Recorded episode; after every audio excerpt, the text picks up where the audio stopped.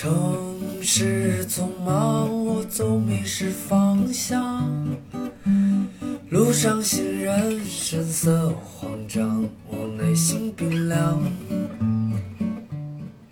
Welcome to another episode of Blow Your Mind，两个人的公路博客。大家好，我是峰哥。我是简丽丽。你美丽微笑，香香的味道就把我融化掉。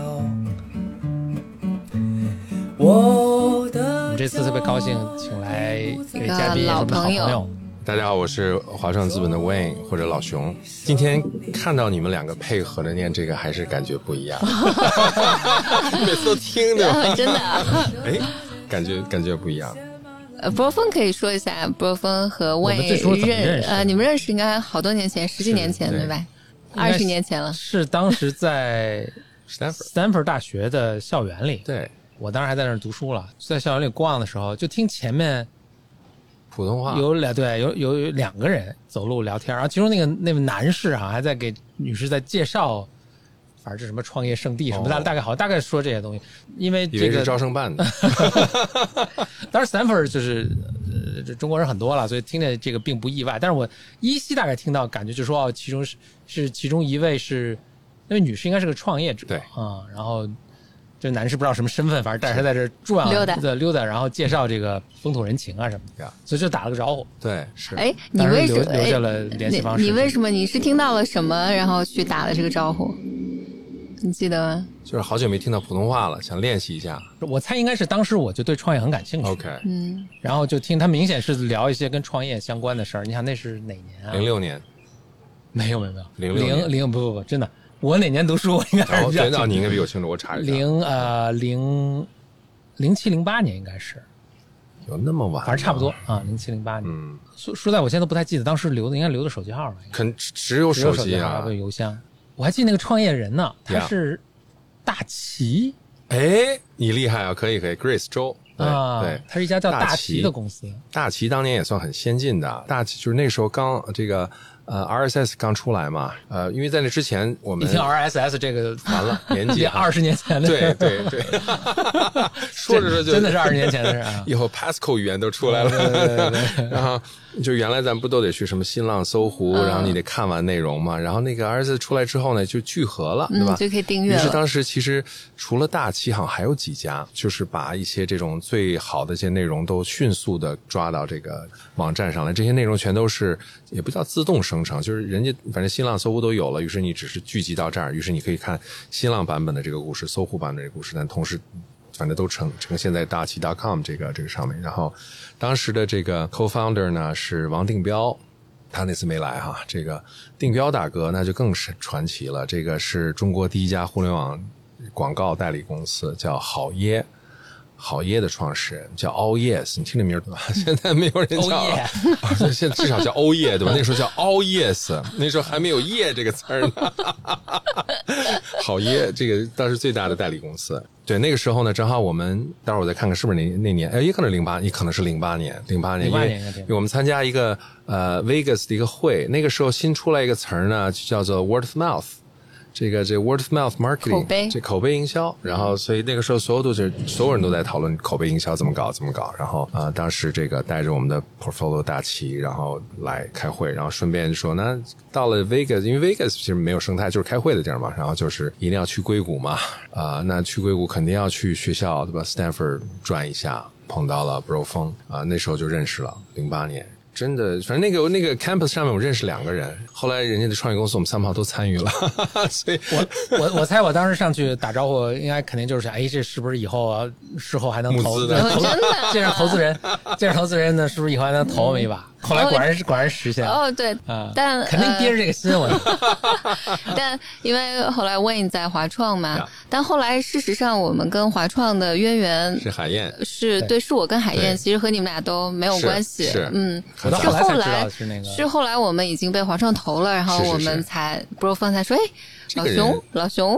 对对这主要可能只留一手机，在后来手机号换了两，不像不像有微信那所以。这是命运的安排了，对吧？嗯这个就不是这个这个设计的了，对。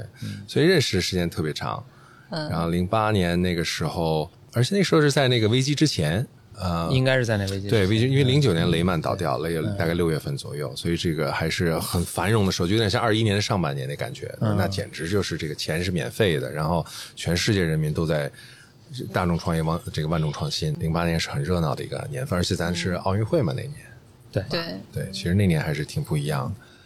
那之前，呃，我们有提到一个问题，就是问是怎么走到做 VC 投资的这个道路上？因为这你应该是国内很早的一批，呃，进入 VC 呃行业的人。我这个年纪算是对，反正我我是这么分。我说，因为我是呃，当时呢，九八年的时候我大三，九八年时候大三呢，正好赶上这个北大校庆，所以没什么课。然后王菲也来，那英也来，然后就是歌舞升平，全都在演出。然后哇，这个到处都是演出。然后说那找点事儿干。那时候清华呢在搞一个创业计划大赛，然后所以现在今天行业里面的很多人其实都是那时候出来的，包括那时候的创业大赛的这个组织者那个倪正东，对吧？现在是青科的这个这个主席的这个，然后呃还有像什么红杉的这个周奎啊，那个评委里面还有像这个这个行业里面很早的一个这个大哥叫做，哎呀这个。失忆了，待会儿再回来想那个名字啊。反正就是都是一些这个这个 who's who，然后一些这个前辈，然后啊，然后当时还有这个这个麦肯锡是这个这个 judge 之一，然后呃毕马威是 judge 之一，麦肯锡去 judge 这个创业大赛，感觉非常对对不很合适。对，现在大家对创业是很了解的哈。那个时候我是这什么叫创业，对吧？就大家都找工作，你这是什么意思啊？然后这个 startup 这个词儿都是很新的，business plan 这两个词儿搁在一起都都没听过。但居然当时已经有这创业大会，而听起来好像不是第一年办。哦，那是第一年，哦第一年吧对清至少清华第一年，对吧？那是那是九八年。所以那确实就是可能对大多数，尤其同学来说是第一次就是感知到有这个事儿。哦，对，sorry，那个 VC 叫冯波，那冯波大家可以去这个，这现在他肯定是，呃，他年纪比我都大很多很多。然后这个呃，大哥在他年轻的时候把新浪带上市的，他二十七岁做还是二十九岁做的新浪那个 deal，然后新浪 NASDAQ 上市，然后啊、所以应该是算是呃推动中中概股的最早一批的这个这个投资人。然后我们参加那个比赛，然后我们拿了个一等奖，然后当时在做这个汽车毫米波雷达项目，对吧？哎，这不就是现在那哎，对？对对，都是这我九八年跟前阵儿不是还上市一家？哇对对对，所以就就是哎，技术这事儿，反正就是招呃这个这个贝塔，对吧？在说那个，然后然后技术这些事儿呢，很多都是，比如说这个我们说非常前瞻性的我们什么时候看 solar 对吧？看清洁能源，那是零几年啊，对吧？这个哎 MIT 拆那个 A one two three 做锂电池的时候，我们开始看锂电池，零八年啊，这都反正都是那年的事儿。然后啊，现在大家如火如荼才讨论这事，但是因为现在是工业化阶段，对吧？就工业化阶段，其实 VC 干不了啥事儿了。但是反正都是那个活动，陆陆续续开始让我觉得，哎呦，这个居然还有这种工作哈、然后然后你参与创造一个非常创新的事情，和这个加入 IBM，然后或者是这个普华永道，然后因为我们我们的同学很多基本上都去，要么卖电脑，要么就是做这个审计去了，然后非常不一样的这个工作体验，所以那个主意就一直搁在我脑子里面。然后大学毕业呢，当时其实是没有 VC 这个行业的。虽然有 VC 公司，比如说你像你看历史的话，IDG 九四年成立了，那是最早的，对吧？这个其实也是麦格文老爷爷这个呃拉着这个熊小哥啊周全，然后传传了一个盘子。而且当时应该红杉已经有了是吧？红杉，红杉中国还没有，啊红杉中国是零五年进的。零五年当时 Neil 和这个张帆，对吧？张帆最早在 DFJ，然后 DFJ 其实也是这个互联网那那一波出来的。但 DFJ 那个那个 Draper D，他们家已经他是第三代 VC 了，嗯，对吧？这个上面是他爸爸叫 Bill Draper，他叫 Tim Draper，他上面还有一个他爷爷干什么？所以人家那个祖传手艺，所以我就说这个行业吧，其实那时候中国是特别新，然后所以就看到这些东西吧，心里非常的激动。而那时候九九年这个毕业，正好又赶上互联网大潮，对吧？这然后这个美国热闹的不得了，但是那个时候其实对美国还是完全不了解的状态，知道美国有雅虎，我们是九几年，对吧？那时候差不多是九八年，好像 Netscape 上市吧，好像是差不多九七九八年。那时候然后就带动了一大批。这个在美国当时也是非常轰动的，因为是一个没赢，就是对。没有一分钱收入好对像是的一个公司上市，这个对对他们是非常非常新的。但是由于它的成功上市，然后股价涨了多少，结果就一批人都什么什么什么 pad.com，反正就乱七八糟的，就是九九年是相当非常疯狂，然后就迎来了两千年的那个，就被被被腰斩了嘛那个。对，所以就跟咱们这次经历的其实差不多。说实话，差不多，只不过大家很多时候没经历过那时候，对吧？零一年也是非常糟糕的年份啊，那股票跌的就跟今年差，就可能还还更厉害一些，各种各样的冲突，然后加上市场的这个崩溃不明确。我遇着后来遇到很多创始人都说，哎，我零一年想去美国，结果被拒签了，没去成，因为那时候美国在收紧签证。这个当时我们已经开始创业了，零一年的时候，这个加入了一个蓝牙科技公司，然后那时候蓝牙芯片五块钱，五美金一一颗芯片，巨贵无比。而且那个时候我还清晰的记得，因为投资人问说你哎，你看你这个这个八零点幺幺和这个八零点幺五这个不同标准，一个 WiFi 一个蓝牙，然后 WiFi 会不会替代蓝牙呀？我们信心满满的说不会的，WiFi 功耗太大，搁不到手机里面去，所以 确实没有替代。是没替代，是没就是呃就是，但是这些这些事儿吧，就是这个你经历了这些周期吧，这个乱七八糟事儿呢，所这个才才会呃一遍又一遍的看到市场上在重复出现这些类似的故事啊什么之类的。啊，那回到这个这个工作上来，其实捋一捋，对吧？就是九十年代九九十年代末的时候，当时大概就是 IDG IDG 是在的，然后另外呢还有一些名字，其实我都不太记得了。当然后来包括的老东家，我肯定这个这个一直会记着，像中金和这样的老老牌子，对吧？这个呢，Peter 老爷爷创始人叫 Peter 刘，这个他是四八年出生的。哇，你想他这个，我认识他的时候，他都多大年纪了？他这个六六十来岁了，这个这五六十岁的这个这个样子。然后，所以其实就是这个 VC 这个这个事儿吧，其实在人家在硅谷或者在其他市场已经做了很多很多遍了。然后他们有非常成熟的这些东西。但是我虽然对这个行业一直有兴趣，但是真正能够开始做这个业务，其实也是零五年了。中间经历过创业公司，对吧？创业公司不行，然后这个应该怎么转型或者卖掉？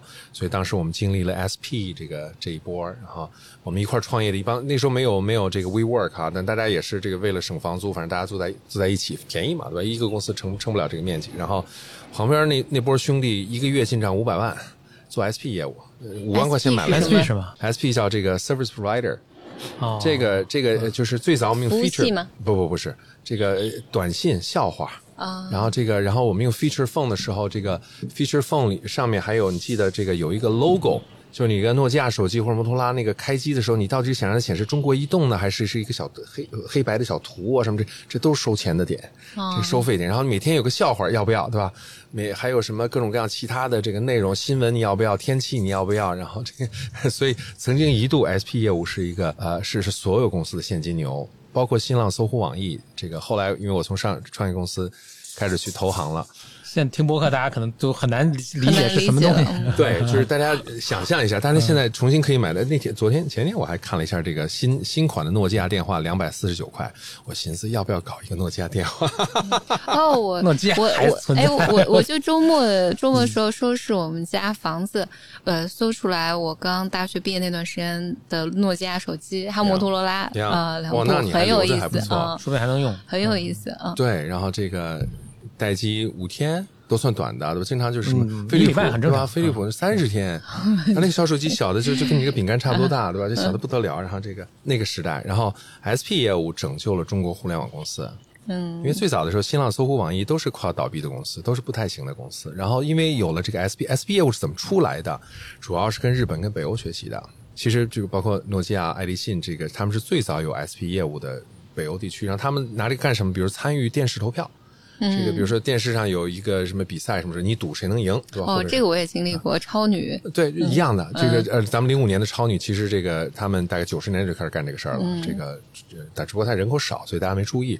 但是中国移动，呃，那时候联通在不在啊？这个印象不深了，反正应该就只有这个联通是后来的事儿了，就开始有这种 SP 业务。然后日本呢也是一样，这个因为日本当时还呃还用了自己的一套这个无线无线标准，我有点忘了，我我已经记不住了。这个还不是 GSM 的这个，所以今天咱们说的什么四 G、五 G，它都是 GSM。为什么叫 G 对吧？这个因为最早是 GSM Global 这个 System 什么什么之类的，这个北欧的一个小东西。当时它跟这个美国的 Analog 系统，摩托拉很长时间都是模拟系统的，这个来竞争。最后数字赢了，赢了之后再去试图跟日本的标准竞争，然后这个又赢了，然后才形成我们今天这个无线的这个这个标准的这个时候。所以我我们大概是那时候开始经历那个 SP 给所有的互联网公司，当时因为都没有收入啊。那时候互联网公司骗投资人，也不叫骗投资人，因为大家也不知道该怎么办，就说这个广告收入，对吧？你看这个，但是问题是那时候的网民，你想想，平均的年龄可能就是大学毕业，二十岁。然后我记得那时候九九年参加中国互联网信息中心的年会，Cynic 这词儿大家已经不说了，这但是当时我们要统计网民的数量，我们就是去看 Cynic 的统计。全国，我们终于达到了一千七百万网民。九九年走的时候，然后在嘉里中心开的那个那个会，然后，所以那时候互联网就像像什么呢？可能就像呃，绝对不如比今天的比特币，对吧？就它是一个非常非常另类的，这个家长也或者老就是中年人以上的人群不明白你在干什么的一个东西。所以网民也没钱，然后你说的这个这东西能换广告，这个换那个广告干什么？因为它没有电商啊，没有完全没有 e-commerce。九九年的时候，还有这个当时做了一个比赛，呃，不是风可能有印象，就北京市电商，就说有谁能够不下楼不出屋门，对吧？能活一个礼拜，对吧？那时候一堂，你记得那时候有个上市，就不就一个小的创业公司叫一堂，然后大家打电话给超市送方便面什么之类的，就是早年的 e-commerce 的前身，就是想辙怎么能够用这个线上来做什么，然后直到大概。零八年电商才开始真正 make sense，因为在那之前，当然还经历了，比如说零三年非典之后，淘宝就开始做了。因为在那之前只有 to B 的业务，因为那时候最火的公司是 Commerce One，就 B to B，to C 不太行。然后美国 Ariba，Commerce One 是最火的公司，但是最火的时候它也就三十二亿美金估值。所以那天聊天就大家说起那个，因为在我脑子里哇，好多好多钱，好多好多钱，好多好多钱。但是现在一听，哎，好像也就这么多钱哈。二十年前三十亿，对，九九年的时候，我的印象是，就移动互联网是。很少，当然很少有用，但是网络大家还是用的挺多的了，已经。不是很多。因为当时我记得，我记得特别清楚，当时我申申申请大学看查学校的信息啊，什么都是。有的学校接受这个电子申请，但电子申请还真没有。我记得特别清楚，是最后那个材料做出来，我得打印出来，然后快递。但是学校。比如他们招生办的那个信息，然后你有什么问题，甚至可以问他呀什么。应该还是那个黑白的，对吧？还没有彩色，可能肯定是很很落后了。但是就是作为信息流通，当时已经有存。我我李李那时候在，我应该是呃，因为我是在三线城市，九九年的时候我在上高中，嗯，我应该是我们学校里面很少的。会去上网哦，你当时还在做网站什么的？对，我还做了个网站，嗯，对对，还 front page，对对对对对对对，就是用这些东西啊。然后很神奇，然后但那个时候我如果要去的话，必须要去市区里面找一个，就是市区有一个呃，网吧，类似于网吧，但我记得我们好像是市政府的有一个公共的，我们也是去电信局。哎，对对，电信局，电信局，对对对，我还记得就那时候我妈呃，我应该因为我住校嘛，我妈放假就是周末的时候，妈带我特别高兴的带我去电信局，电信局有一圈儿那个电脑，我妈说我带你去发 email，嗯。说这 email，你妈妈也够先进的，非常先进。说以后就不不需要，就以后不再需要这种纸质的这种呃信件了。但上大学之后，我刚去学校的时候，第一件事情先找周围的网吧。嗯嗯，但我的同学们大多数没有这个需求的。嗯，然后我们宿舍里面开始装网线，就是啊，好像一直到我大四的时候才才出现。我我记得你给我讲了一个故事，就是你自己做一网站。然后还有人要在你这网站上打广告，还要给你钱，是的，是的。然后发现你是未成年人，你就可能什么十二岁，对对还要什么找你妈同意才可以。后来我就想，哎呀，你当时如果沿这个思路发展，你不是扎克伯格了吗？哎，就是，就是 没有这个命运。对，我记，我记得那时候，那时候是，我就记得跟我一个。呃，我的一个学长，然后他也做，不知道我不知道为什么我们两个认识，然后就在网上，他教我用 Front Page，还有 DreamRiver 做，然后我我做网站，然后他就会给我一些指导性意见吧，就说怎么哎这个框框怎么弄，有浮雕式的，无浮雕式的，怎么嵌入一个这个嵌入一个那个，然后有一天我就收到有人给我发 email 英文的，就是说我可以在你的个人英文的啊，对，当然是英文的，当然是英文的。就是说，小马云对不对？说可以在你的那个网站上，呃，就是你的呃 banner banner 上可以投一个什么广告，然后我就拿着这个找我妈，我妈说这肯定是骗子，不要理他。然后我的错过了，错过了这个第一个第一个浪潮，嗯，太有意思了，太有意思。对，然后我记得是上高三的时候，就是我妈就说你好好学习，准备考试吧，就。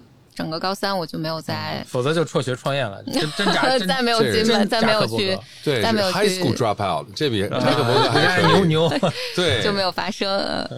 其实是，其实你说这个，当然这走题了，我就说关于这个大学啊、教育啊这些事儿，到最后，嗯，就是你你按照找工作那个思路吧，这是前行，对吧？你得需要 diploma 这个 certification 各种各样，你需要西服、领带、黑色袜子之类的东西。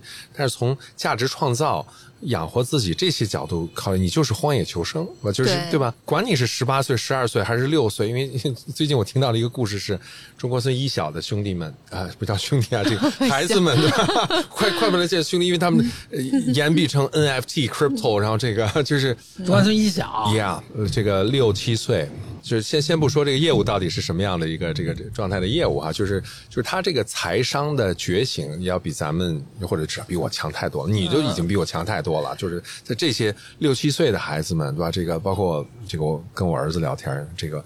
然后他就在比如卖游戏装备，他说嗯这个啊，这赚卖多少钱？就说哎，那个我卖的有点亏，但是多少？就这一代了不年轻人，吧？也不是了不起，就是他就正常了，跟就是因为美国人他是不给零没那么多零花钱自己挣对吧？所以他从小他就被逼着去干卖报纸和送牛奶的事儿。那中国的孩子们可能三号有其他的机缘，但是也。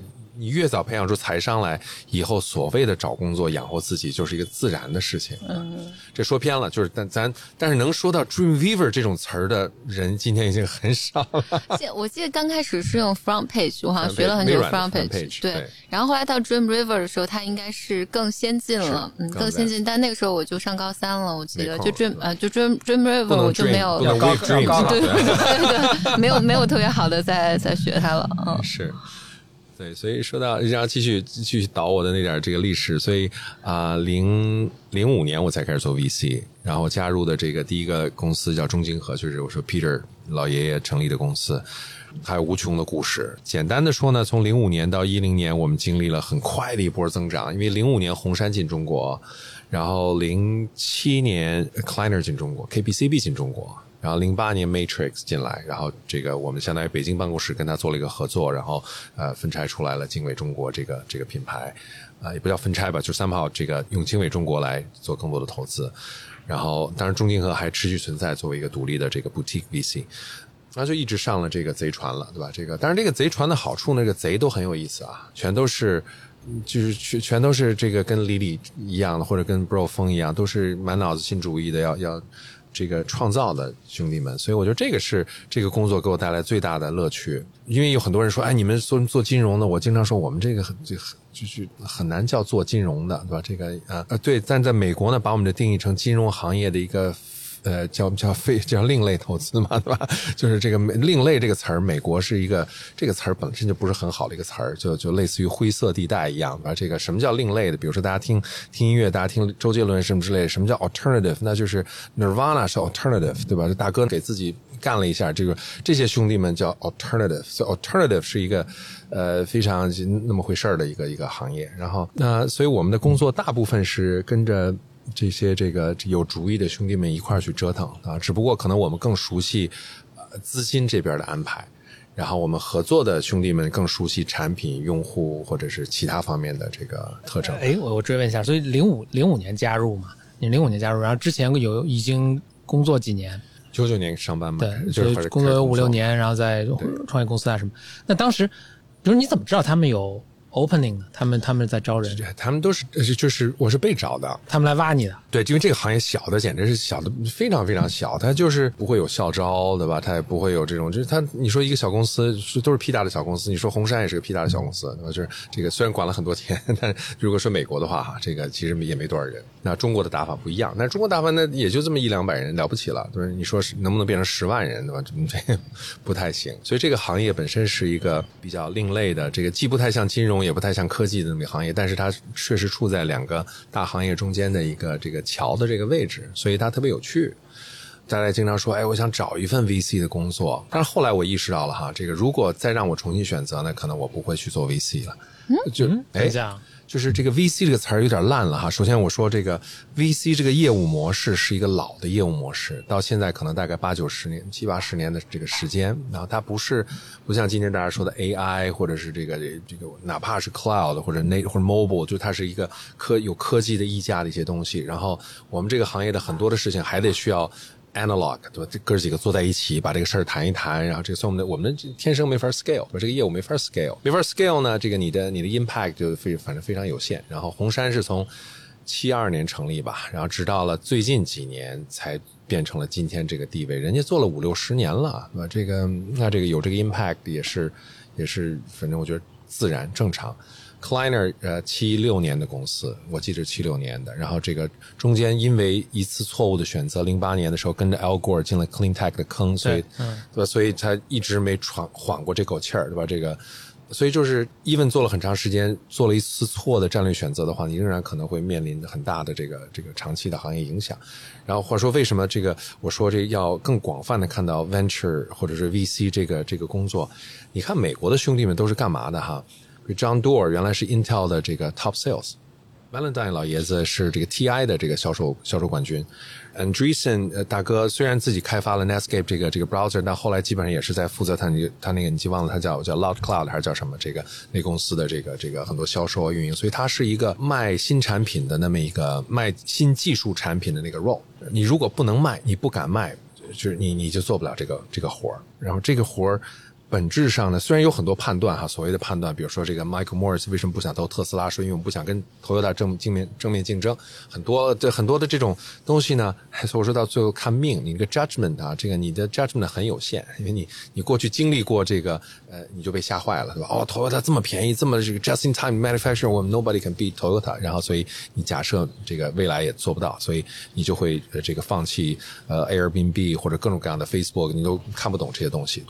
但是你看看这些，尤其是过去这二十年，我我所经历这二十年，全都是这些看似非常不可思议的事情。因为我觉得滴滴都很不可思议，是吧？这个最早我见易到用车的时候，周航的时候跟我讲这个，然后他给我了一个很厚的一本这个苏州还是还是北京苏州出租车行业研报。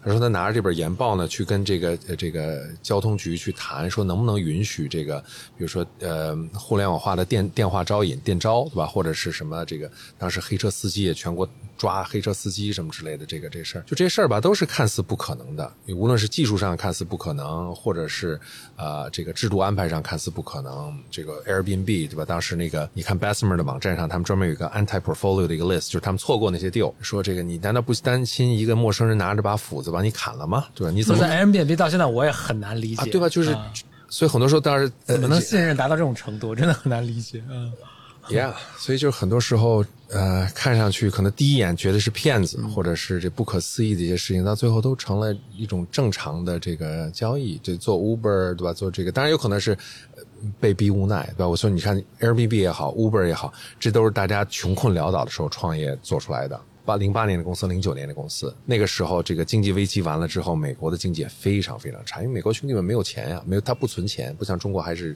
这个存钱，所以我们的社会稳定性要远远高于美国的社会稳定性。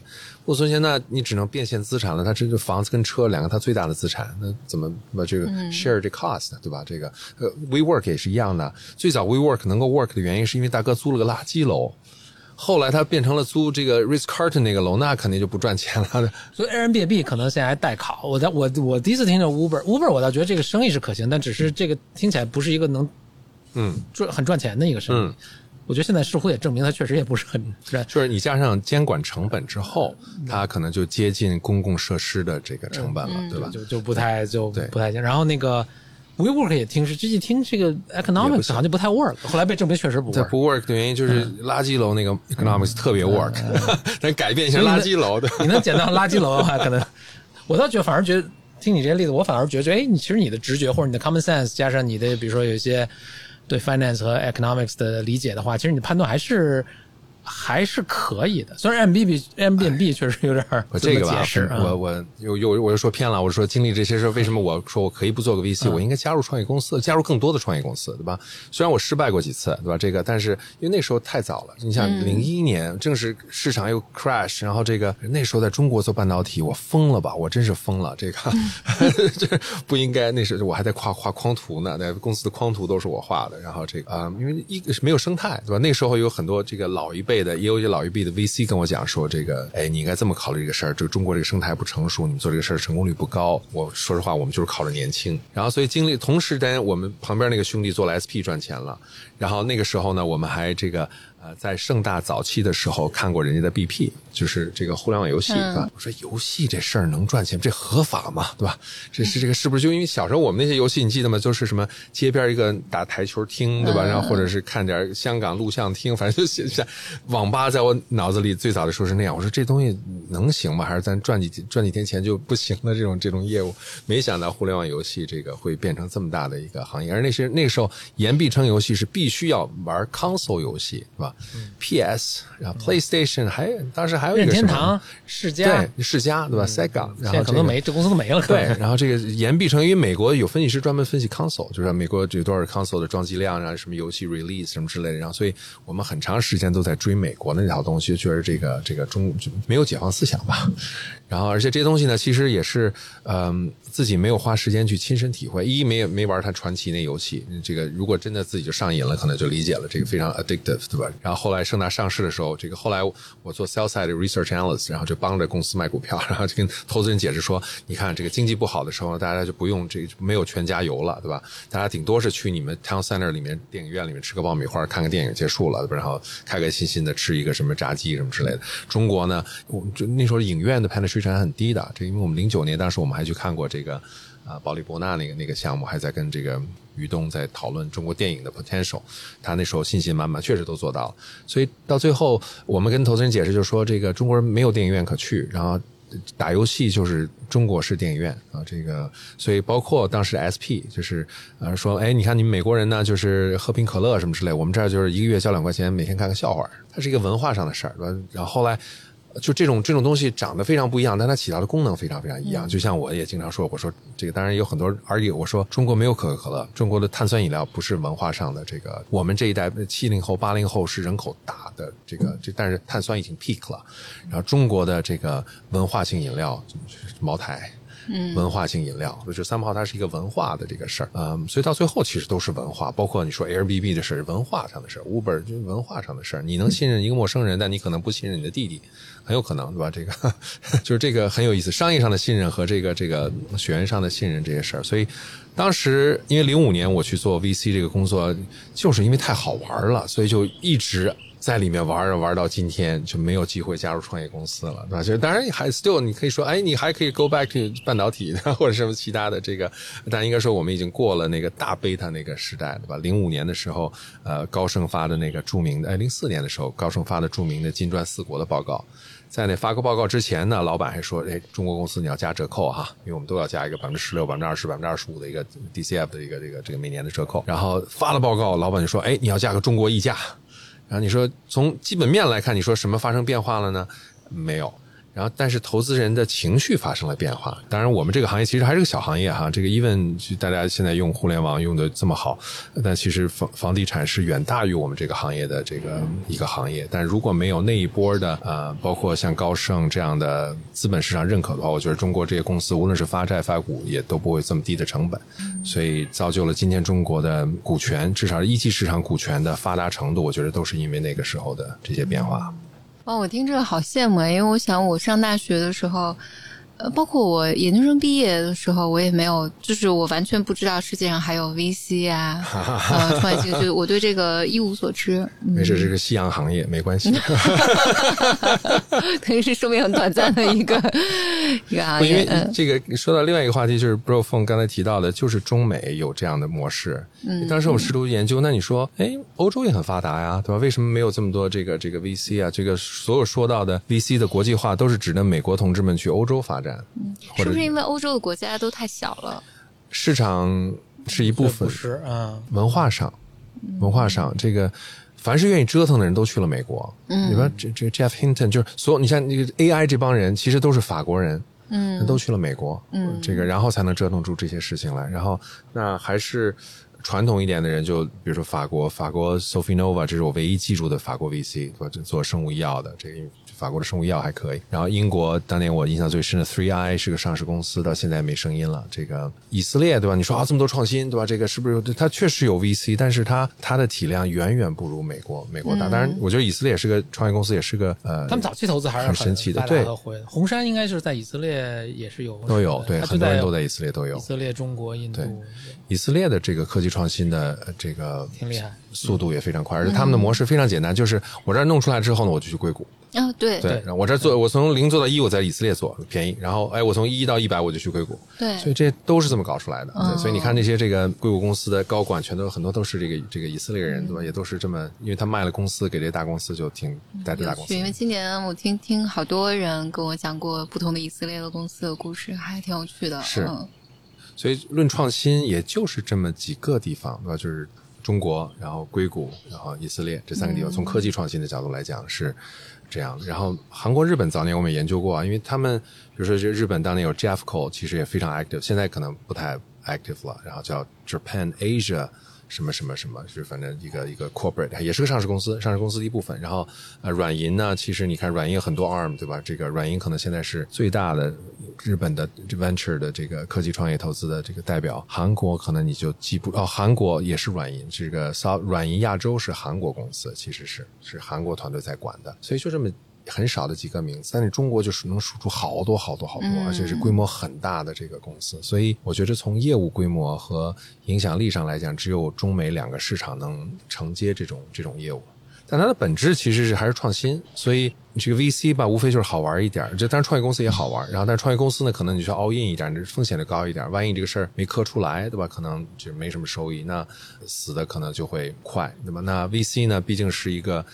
就是什么都掺和掺和一点是吧？不管是占多少，然后一个基金里面怎么也有这个十几家、二十几家公司，最少最少，对吧？那大家的风险还是这个分分分散了一下，所以、呃、死的可能会慢一点，对吧？但是你要想这个 moonshot 的话，就还是应该 all in 在一个事儿上，肯定是这样的。所以那个时候，如果比如说零五年。不去做 VC，那加入零五年的随便的哪家公司都行，BAT 随便对吧？就去卖、卖东西也行，对吧？这个什么是干什么都可以，去新东方也可以啊，对吧？嗯，那就是一个很好的时代。对那个时代，所以 beta 特别特别重要。嗯、我觉得，所以就是说 VC 就像那个做个比喻，就有点像酒似的，它那 vintage，他们哪年的 VC？对你不能说都红杉，红杉的年年份跟年份很不一样的。啊、呃，如果是那年，比如说零两千年初的那那投什么都赚钱。啊、呃，对。美国因为时间经历的比我们久一点，所以他们看那数据更好看一些。早年的美国 VC 跟今天中国特别像，也都是单专项基金。因为最早的时候，这个大家也是，比如你是创业者，我跟你谈好了，对吧？什么估值啊投多少，我转头就去募资去了，嗯，然后打一圈电话，对吧？这各种各样的这个这个，然后最后募到了钱，然后投进来，然后这个有 fee 有 carry 这个管理这些事儿，然后而且这个 VC 的这些人和创业公司的人其实一拨人。这件事在国内还没那么就是流动性还没那么强，但在美国其实是高度流动的。就是你看看，比如说呃 Andreessen 对吧？大哥卖完了这 Netscape，然后后来又做了个公司卖给惠普，然后这个成立了 A 这个十六 Z，然后后来可能三宝他因为他年纪大了，所以他不再做创业公司了。很多的创业公司的这所谓的合伙人都是扎进到那个 portfolio 里面，要么反正你 take a CEO，因为很多时候我觉得这个也是更发达的一个地方，他认这个分工，对吧？我是创始人，但我可能特别讨厌做 CEO，因为我还得去募资，对吧？这个，但是我这 co-founder，我就管技术，我就管产品，我就搞好完了。但是同时我不要那么多股份，对吧？这个差不多就得了。就像呃硅谷的，你看这些科学家们创业，他们的院士们创业，他们的股份不多的，但咱们的这个同志们还要自己 own，然后你又不管，然后就是或者你管的不了那么好，就是当然我们的职业经理人的市场也没那么强啊。嗯、这个其实一直是从零五年，当时有很多 LP 就就问说你们怎么解决这个人才问题？然后我们说中国呢还都是创一代，对吧？他们得这个从头管到尾，你很难相信一个公司哥们儿创业完了之后找一个 CEO 去做，我们没有成功案例。我觉得是因为这个生态还没有完全搞好。如果不是创始人在那儿的话，那公司可能早就垮了。我觉得这一点上是我们这代人可能还得有没准两三代人一块儿接着干接力。但但即使美国的风气现在也看是越来越特别老炮啊，Paul Graham 他的那个、那个还是得创始人去嗯。从头走到尾吧，跟他们说话、嗯、就是以前确实很多是创始人哎做到一个什么程度，然后、呃、这个财务投资人进来，财务投资人进来就要带 professional 的这个 people，professional managers 来进来，给一些这个叫什么 adult supervision 那些 对。成年人来管，因为创始人很多都很年轻，或者他是偏才，他就是技术特别好，所以这是其实以前很长时间的这个做法。呃，尤其是在以前那个 VC 的话语权特别大，对，所以 VC 想换你你也没辙，然后但好像我我觉得就是从 Program 那嗯他们那时候开始，所以是两千年初开始，对创始人越来越 friendly 了。嗯就是一种原因是 VC 跟创始人之间的这个动力也有变化，就是创始人的这个话语权越来越大了。可能是可能是因为这个行业就是钱越来越多了，他你要不不听我，我可以选这家 VC 是？二是那个创业所需要的钱越来越少了。从以前是比如说做芯片，最早那帮人做芯片嘛，那我要开一厂，那个多少年收不回来钱来，这个要要的钱特别多，所以他稀释的也厉害啊。然后这个财务投资人的话语权也更大。但后来都是你就做一个 app，这个我就租点服务器的钱就行，我就几个程序员的钱就行，他需要的钱越来越少了。我很容易，比如说这个盈亏持平，所以我不想我不想融资，我就不融资。所以这个创始人的这个话语权越来越大，那他想继续经营这个公司，他就可以可以做到这个。而且 Paul Graham 我觉得他的一个还比较有洞察的一个观察就是，其实职业经理人不太行。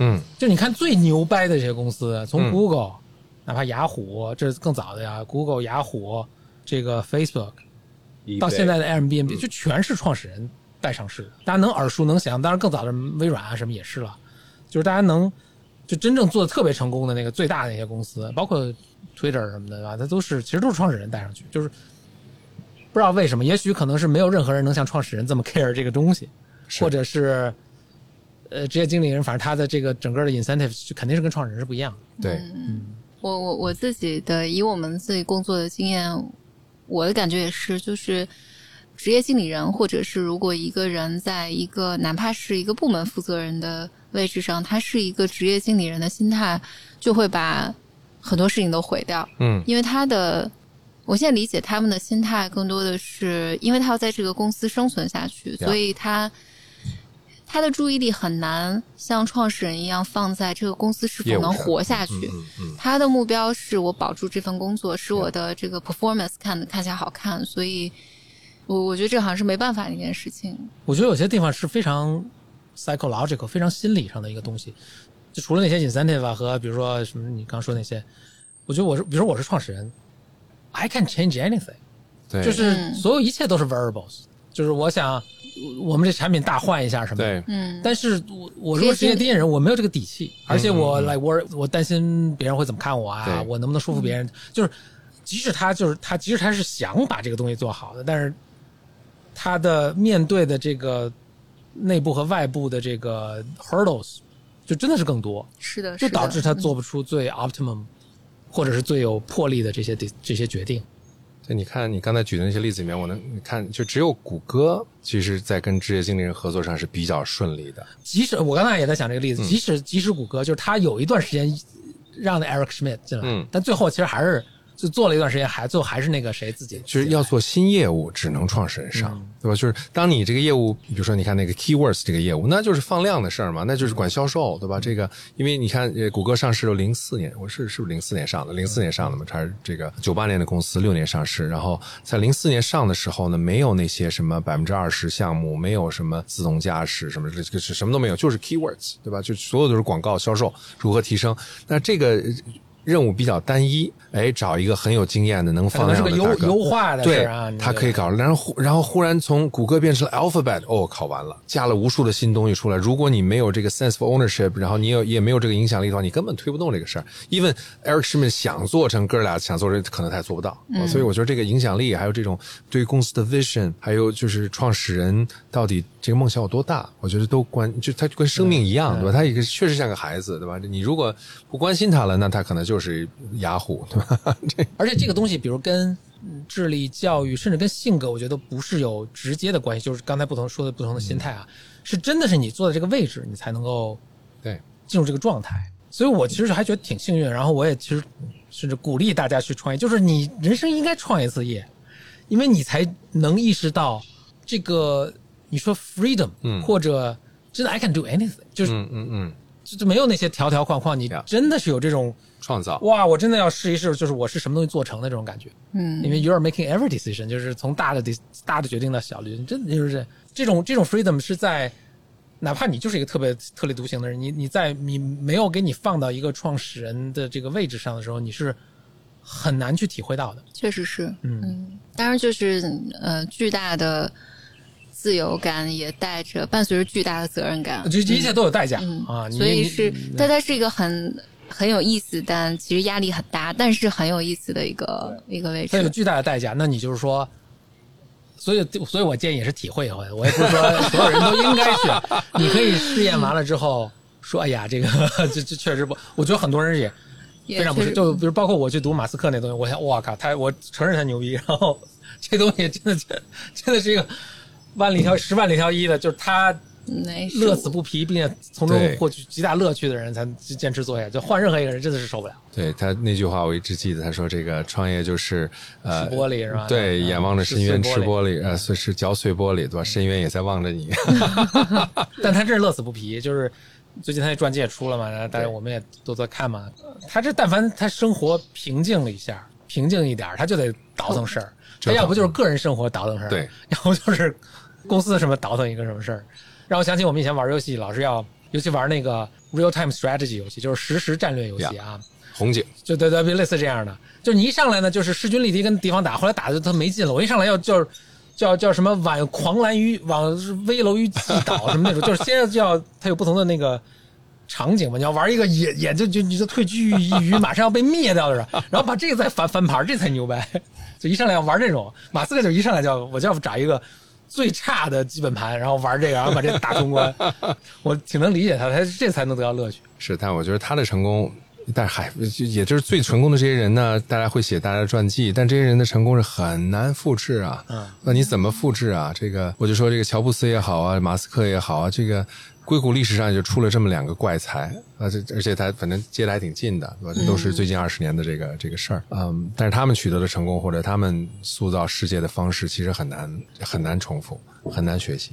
当然当然是非常特殊，但是就是你看他每过几十年也出一个，所以也而且我觉得可以 argue 一下，就比如说比如说 Sam Altman 也挺、嗯挺什么，包括老炮，其实我其实我后来就很喜欢老炮，因为我觉得他是一个还挺成功，有很大影响力，自己生活还挺幸福的。啊，对他，他真的结果是 很是心理 balance 健康的人，就是他很讲，但是他其实影响力非常非常大，是。甚至你你看那个就整个 YC，且不说孵化孵化出多少公司，所以是。Airbnb 啊、什么 Stripe 啊这些都是他起了非常重要的一呃作用。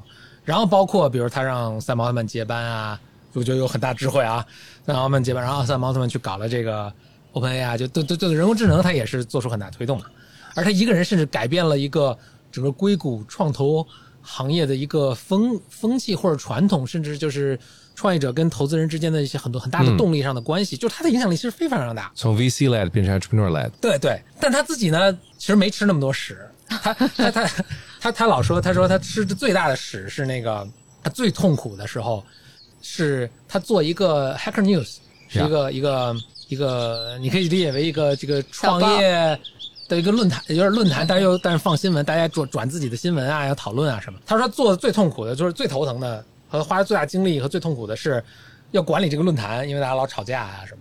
一方面我说 OK，所以管论坛是个 very bad idea，但另一方面我想，如果这是你最大的痛苦的话，没事，也不是其他部分还是挺好的，就是。但我觉得，嗯就是因为上次你讨论过这个这事儿，我是觉得，呃，他知道什么时候放手。他其实，你像，就他是一个有智慧的人，对吧？就很多人咱们说哦，超级聪明，但是哎，老炮是一个有智慧的人，是对吧？这个，那你从刚才那个讲，你说 Sam Altman 算不算职业经理人呢？对吧？反正是个 successor，对吧？这个，但是他怎么选是这个把什么东西给谁，什么时候我要撤，对吧？这个包括他最早卖公司，他也没有拿到全款，差不多得了，对吧？就是他不较劲。哎，他不较劲，三号这个事儿就很不容易的，对吧？哎，反过来，马斯克是个极为较劲的，对吧？他要拿拿到最后一个 penny，对吧？肯定是要这个 exhaust 的那个那个 value。对，所以我觉得就证明，就是你你特不较劲的，特别较劲，其实都能成功。对，可以，可以，这完全是你自己性格决定。Paul Graham 真的是，我觉得就是他他自己写了一个写了一个特长的文章，是他自己的人生重大决定。其实他每在每一个重大决定，我都特别体会到的就是，其实他都是放弃东西。所以他当年卖给雅虎，就是要被绑定个四年嘛，一般是，所以他干了一年就走，所以他等于四分之三的那个四分之三的他的股票全都不要了，而且他辞职的时候是，当时正好是九九年，应该是就是硅谷那就是日进斗金的，就是股票每天在狂涨的一个啊，就是这个是非常。很难的。就这，你像后来看来就是就是有智慧，且不说他后来回去做了一个更有意思的事情啊，赚更多钱的一个事情，更加提升了影响力的事情。但他事先完全不知道这个，他当时就想，我就是回波士顿去画画。然后他跟他上级说，这个人就上级都 无语了。所以就是不相信他，说你小子肯定是想背着我们出去创业，因为当时所有人都出去创业，说你小子肯定是背着我们出去创业，所以问了他半天，就是那你要画什么呢？什么风格啊？就是他开始还说哟，这个人这么关心我，还跟他讲了，后来想明白说，他其实是想想挖我话，就是，所以他就每次都是决定他不做什么，然后他后来做 YC 做了做了一段时间，他就不不做了，就让桑三澳门过来接手，他就他就不做。我当时读读完多年，当年读 MBA，我都说的不太说的不太话。我当时读完读 MBA 毕业的时候，就有几个哥几个聊啊，其实有一个人跟我说了一个特别我印象特别深的话，他就说你不要把自己置于一个怎么说呢？就你不要把自己置于置置于一个，就是说，比如钱会特别大影响你这个做决定的。我们当时、你知道，我们当时去读 MBA，对，有的人是从一些咨询公司出来的，嗯，咨询公司呢就会说我付学费去嘛对对对对，但你能够回来。是。其实有时候就是你，尤其你去之前，你想，哎，这是个挺好的地方我还有工作，对。这工作还其实挺好的，对。对吧？然后我学费还全免，什么就就特别好的 deal。有人就真 take 这个 deal，结果等到他毕业的时候，突然来了一个比如 VC 啊什么的，给他一个特别好的 offer，dream job，是。或者一个 startup 要叫你。他，是。那 startup 可能没钱给你了，，right，所以他就面临这个决定，就说我要不毁约，我付三十万，对，或者 doesn't matter 多少，反正就是几十万的几十万这么一个是。magnitude 的这么一笔钱，或者我去我就放弃这个 dream job，我去加入什么？我不知道你们听着怎么感啊？就是什么感觉？就是其实这是 no brainer，你就应该 take a dream job，你 dream job come once in a lifetime，就是你你你就。且不说这个公司以后还会涨你，就就创业就这一茬儿，对吧？就是对，大家都深有体会。你过过这三年，这谁是那创业可能是完全完全不一样的一个事情。是那我倒不是说对咨询公司有什么很大的微词了，我只是觉得就是 我就是有很大的微词，就其实挺无趣的 Yeah 啊，但就是为这三十万，不但你知道，当时我们九九年毕业的时候，那咨询公司简直是香饽饽啊！啊是啊，对就是99年的时候。就带着某种光环，对，都为这三十万。我们其他几个朋友私下感慨就说，哎，很难说人生做什么样的决定啊，但是以这一个 case 来说，我真的不要把自己放在一个是。让你这么困难的一个是，这个说到这个钱，这个有两个这个感慨，一个是，呃，你刚才说这个上学这个时候，当时我记得我我嗯毕业的时候呢，保洁，然后那是一个保洁的一个老外，嗯，反正校招嘛，然后呃说谁给我们去卖洗发水之类的哈，这个他有一句话印象很深，直到今天他说，你们不要为了钱来考虑你们的工作，我们你这说话站着站着说话不腰疼，绝对站着说话不腰疼我们你你刚说那个话听起来就就很站着正说说话不腰疼人家就想压榨我们，然后你给我来热歌，对，然后他第第二句话，他说你们未来都会有足够的钱来这个过你们想要的生活，因为当然他呃 supposedly 因为反正呃北大那个时候还可以，呃但是现在也不错哈，这个 就是这个 现在应该更牛哎。对这个现在人大附更好，附中更厉害，哦中关村一小对，中关村一小。这个 anyway，反正他这句话，呃，在在你我其实不管是年轻还是什么，就就他就跟天气冷你没有棉袄一样，对吧？你就是想，哎呦，我怎么御寒，对吧？你就想不到，万一你所有棉袄都有了，然后你你下一步会是什么样？就是这个时候其实是考验人格的一个时刻。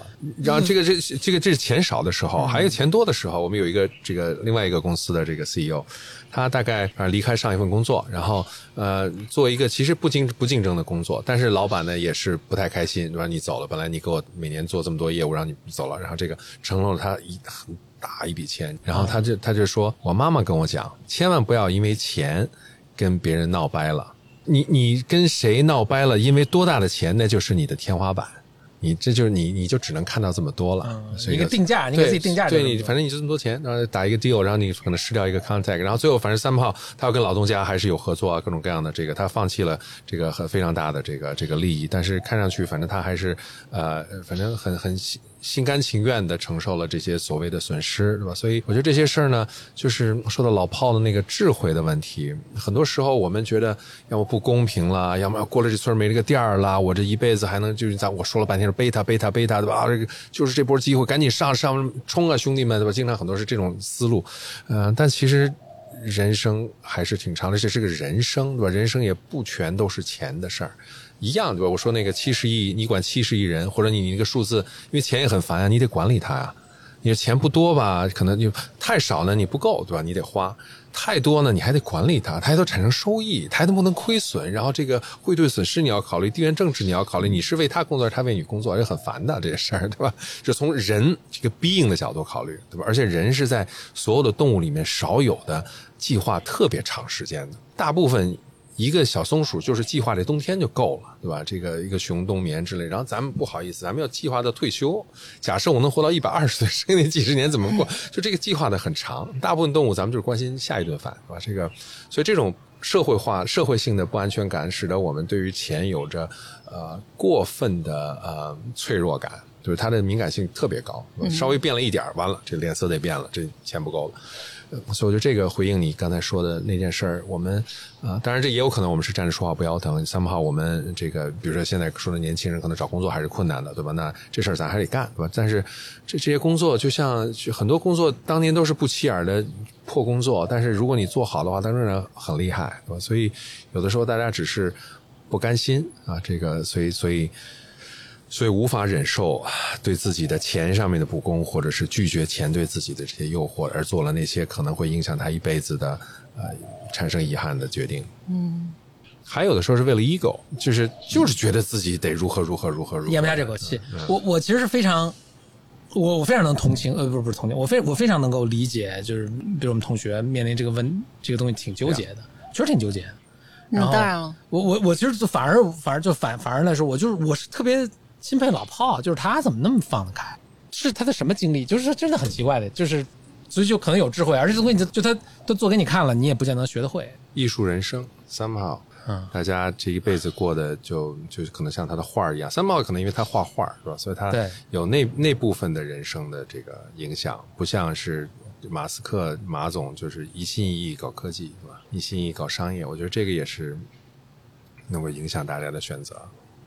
对他老老是有一种更超脱的东西，他能够跳出来看这个事，所以他写的文章就特别有智慧。由于他开始做这个写文章这个事儿，引起了就硅谷有一票人都在模仿他写这种 essay 啊、blog 呀、然后都都那种感觉。但真的就是你大多数看看就是哎就。就 Copycat Who doesn't know？对对，就是就没有什么新的东西。但老炮的文章就是经常看完之后都很有启发。呀、那就是他真的能够跳出一个视角来来看着，然后他真的是很琢磨这些问题，最后就给大家很大启发，所以他有影响力，就是明治时归，我觉得就就对，而且你看，这个又说到 Altman 对他选的这个继承者、m a n take over YC 的时候，其实没有那么大的成就，对吧？这个其实他之前的几个 startup，反正做的我都记不住名字，对吧？这个啊、然后为什么会会选这个 Sam Altman，对吧？当时也是个挺，因为小哥哥年纪也不是很大，经验不是很丰富，也不是很出名，对吧？为什么选他呢？对吧？这个只是因为关系好吗？还是因为什么？这个这个，哎，现在人家证明了他。Sam Altman 我觉得是超级智慧的一个兄弟啊，对吧？这个就是对吧？是 OpenAI 最早的设立是个 NGO，然后这个最后做到现在，哎我们可以商业化，那我们就商业化，我们不不纠结，对吧？该商业化商业化。然后这个国会议员问他你是赚很多钱，说哥们儿我没股份。哎，你说他，而且你读他的很多的这个文章哈，他的很多的制度设想是非常超前的。就他已经超越了我们现在这种什么拿钱换股份，只多拿点 warrant，还有点 ESOP 这种简单的。他，你比如说他跟微软做那个 deal，实际上是把公司借给人家五十年，哦，就是他有很多的 higher level 的这个智慧、知识、管理能力来来看待他现在这个手边的这个这个小业务。所以我觉得 OpenAI 在这儿，在他这儿是一个哲学实验，所以就是挺厉害的。所以那你反过来看，那老炮的诗人那就很强啊，就是对吧？他找了一个。不过他必须是人强，他他他看过那天下见过最多创业公司的肯定就是他 YC 嘛，对，YC 啊，他就是对入他现在他不是每每每个公司他都他都亲自面试，但是一年从以前几十个到上上百个，有没有现在有没有上百个了？反正那么多公司，那这十年下来上千个公司，他的这个判断，而且他整天琢磨这事儿，这些人是很少见的。如果能碰上一个，对吧？成为良师益友，或者 even 可能就读读人家的 essay 也能够收获不少，对吧？看看很多聪明的人是怎么过这一辈子的。说到这儿，这个下次你应该找老炮来做一期播播客，对不对？我正在联系一下 working on it，说，嘿，哥们儿，我们下周搞一期，是吧？现在我反而读得慢了，什么马斯克传，然后乔布斯传，然后这这些这个这个硅谷这个先辈们的传，我现在反而学习学习这个富耀玻璃怎么搞啊，然后这比亚迪怎么熬过来的呀，这个吉利汽车怎么 turn around 的啦，就就这些事儿。这个因为对虽然现象上我们用的这些桌椅板凳，我们今天的录音设备，我们手边的设，我去世界级的，但是背后的那些商业上的关系和动力还是非常不一样的。所以我觉得这个中国式智慧，对吧？怎么能够在这个时代这个凸显出来？然后像我们这种芸芸众生的小小创业公司或者小创业基金，对吧？我们怎么能够活得更智慧，然后还同时有 impact，对吧？那是啊、我最近几年一直在在在石头铺的课，原来就是太看美国了，对吧？所以也所有的案例全都是硅谷案例，当然中国现在 finally 咱也有好多案例了啊、那我们也希望我们能向老炮儿学习。回到一个咱们在那个录录之前，你当时说的一个问题，就是比如贝塔在不在啊？这个什么？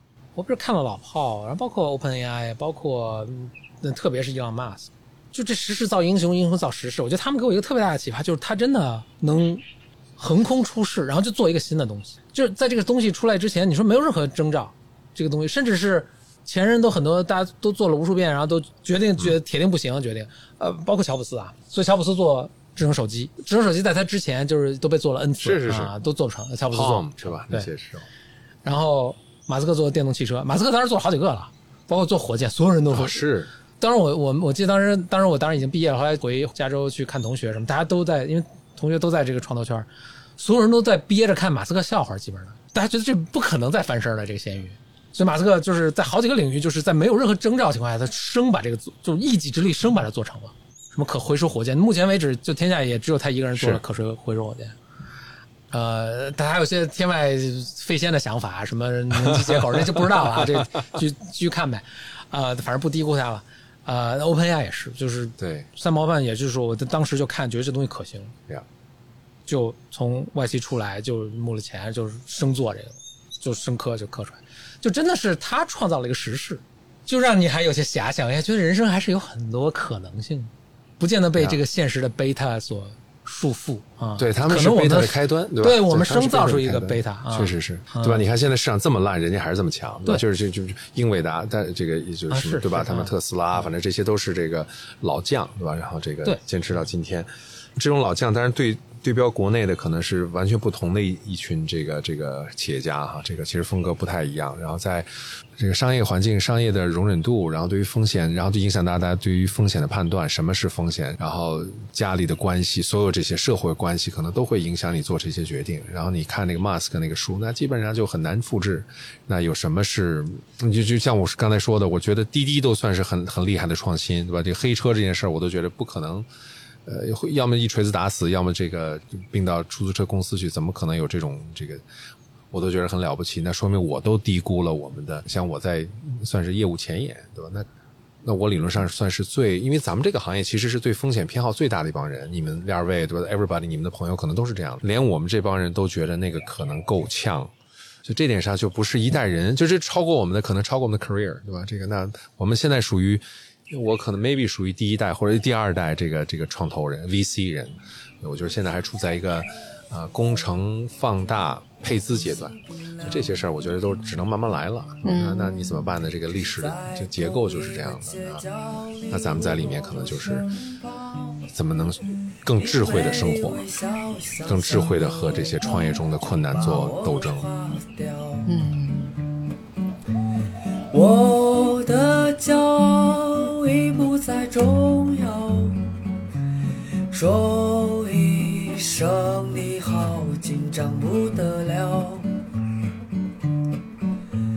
你的脸上写满了问号。你们这个录播课的环境太好了，对吧？就文字有点多，啊我都被盯好了啊，是我真的啊你 就你穿短裤可能 导致可能是救了你们，做如坐针毡。真好，真好。其其实，因为包括做博客这种，对吧？你像硅谷是一种常规的呃对外沟通，它也不叫，它就很自然的就发生了，对吧？在国内大家就都很严肃，然后这个呃，当然也是哈，为了品节目的质量，可能准备好也是对的，但是似乎呃，就是很多方式对，嗯，就大家不那么 relax，不那么 lay back，所以当然也可能，就算那些内容都是 compliant 内容，对吧？但大家好像也都是呃 take it too serious，对吧？这这个可能是，哎，所以所以 anyway，就是我们的生态还是处在一个比较初期的阶段吧。这个产品形态是一方面，更多的还是背后的那个逻辑不太一样。